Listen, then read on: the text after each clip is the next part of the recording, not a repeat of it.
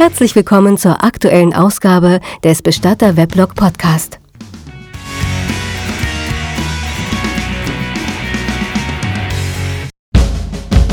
Podcast 23. Daniela und Beat Teil 3. Reto sitzt mir gegenüber. Reto, das ist der Vater von Beat und der Schwiegervater von Daniela. Er möchte wissen, was geplant ist, denn er sieht es als Selbstverständlichkeit an, dass er die Beerdigungskosten für seinen Sohn bezahlt. Ich sage ihm, dass Daniela und ich noch gar nicht näher über den Ablauf gesprochen haben. Das hat auch keine Eile, denn inzwischen hat mir Daniela zu verstehen gegeben, dass es eine Feuerbestattung geben soll. Sie möchte keine Witwe sein, die über 20 Jahre lang einige Quadratmeter Friedhof pflegen muss. Ein kleines Grab für eine Urne, das tut es auch, hat sie gesagt. Reto hebt nur die Schultern und lässt sie seufzend wieder sinken. Soll mir recht sein, ich gehe da sowieso nicht hin. Nein, nein, nein, Daniela ist schuld, dass Beat die Organspende verweigert hat. Die mit ihren medizinischen Kenntnissen, das muss doch von der gekommen sein. Ich hätte mir ja sogar ein Herz herausgerissen, um meinem Sohn zu helfen. Aber ich komme ja für eine Organspende gar nicht mehr in Frage. Ich hatte vor ein paar Jahren was an der Prostata Krebs, wissen Sie? Aber nichts mehr ist nachgekommen, das ist verheilt, aber Organspenden kann ich nicht mehr. Bei meiner Frau haben die Werte ja sowieso nicht gestimmt und so blieb nur Beat als möglicher Spender übrig. Und weil der nicht gespendet hat, ist mein anderer Sohn gestorben. Ich kann dem Mann nicht genau sagen, was die Beisetzung kosten wird. Ich weiß noch zu wenig über den Ablauf. Das werde ich später erst mit Daniela besprechen. Aber das ist mir egal. Ich unterschreibe Ihnen jetzt einen Lastschriftauftrag und Sie buchen das einfach von meinem Konto ab. Ich schaue etwas erstaunt und er versteht das falsch. Na, ich habe genug Geld, da ist genug Geld drauf. Er zieht einen Kontoauszug aus der Tasche, streicht ihn glatt und zeigt ihn mir. Es ist eine erstaunlich hohe Summe. Doch ich sage, ich glaube Ihnen, dass Sie über ausreichende Mittel verfügen, aber so eine Blankoabbuchung ist eher unüblich. Ich gebe Ihnen unsere Bankverbindung und die Auftragsnummer und Sie können mir eine Anzahlung überweisen, später bekommen Sie dann die Schlussrechnung. Er nickt. Dann unterzeichnet er mir die Kostenübernahmeerklärung und eine Vollmacht. Ob er seinen Sohn noch einmal sehen will, frage ich, und er schüttelt energisch den Kopf. Eine Stunde später kommt Daniela. Sie scheint mir fast ein wenig zu gut gelaunt zu sein. Jedenfalls lächelt sie mehrmals kurz und spricht auch mehr als bei den vorherigen Besuchen. Sie hat eine kleine Plastiktüte dabei.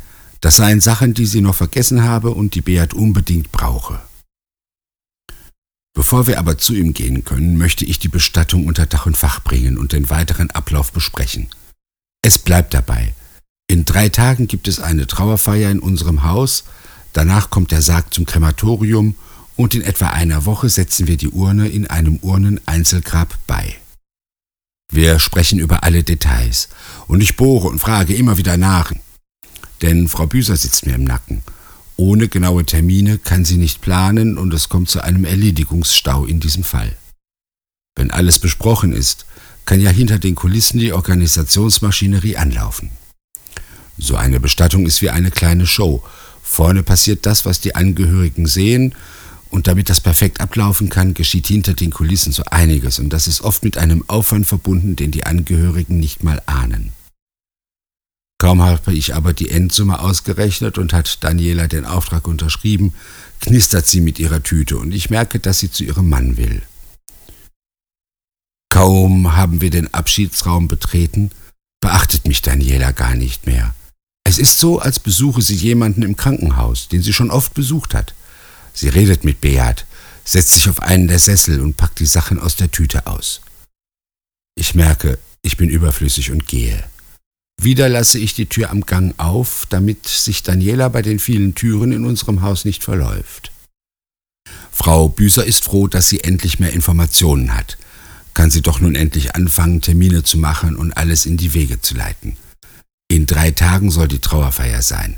Bis dahin muss alles perfekt sein. Auch das ist eine Kunst, die der Bestatter beherrschen muss.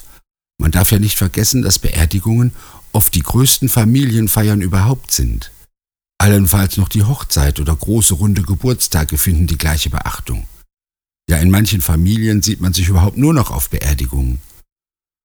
Ja, und dann denke man noch einmal daran, wie lange im Voraus man andere Familienfeste plant und wie viel Zeit man auf die Organisation verwendet. Ein Bestatter organisiert eine zwar traurige, aber doch große Familienfeier für manchmal hundert oder mehr Personen binnen weniger Stunden. Denn es kommt ja auch vor, dass nur knapp 48 Stunden zwischen Eintritt des Todes und der Beerdigung liegen. Das muss man erstmal können. Die Kontakte und so viel Organisationsgeschick muss man erstmal haben. Damit das aber immer wieder auch reibungslos funktionieren kann, müssen alle Beteiligten oft auf standardisierte Versatzstücke zurückgreifen. Es sind oft die immer wieder gleichen Elemente, die nur neu gruppiert werden und die dann den Eindruck erwecken, Beerdigungen würden nach Schema F ablaufen. Der Bestatter kann nicht für jeden Angehörigen das Rad neu erfinden. Wer mehr haben will, wer es anders haben will, ja, der muss sich ja auch darüber im Klaren sein, dass dann hinter den Kulissen sozusagen eine ganze Eventagentur zum Einsatz kommt.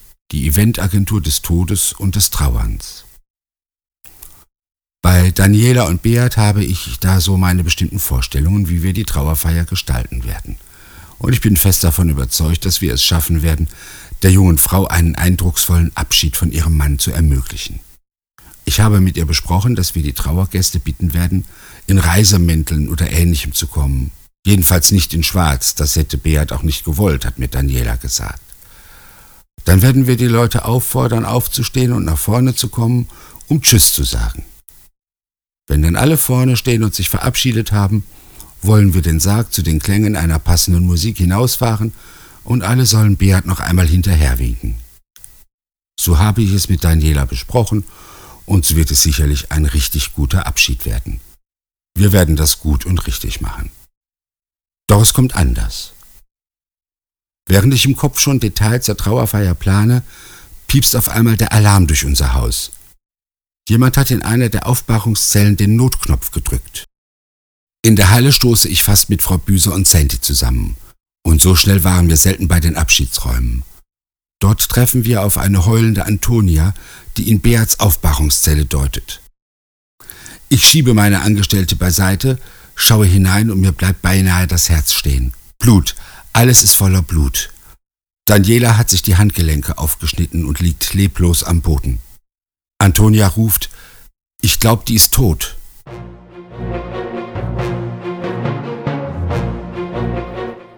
Bestatter Weblog Podcast. Feed abonnieren und immer wieder ins Weblog schauen und keine Episode verpassen. Dieser Podcast ist ein kostenloses Downloadangebot. Die Nutzungsbedingungen und das Impressum finden Sie unter bestatterweblog.de.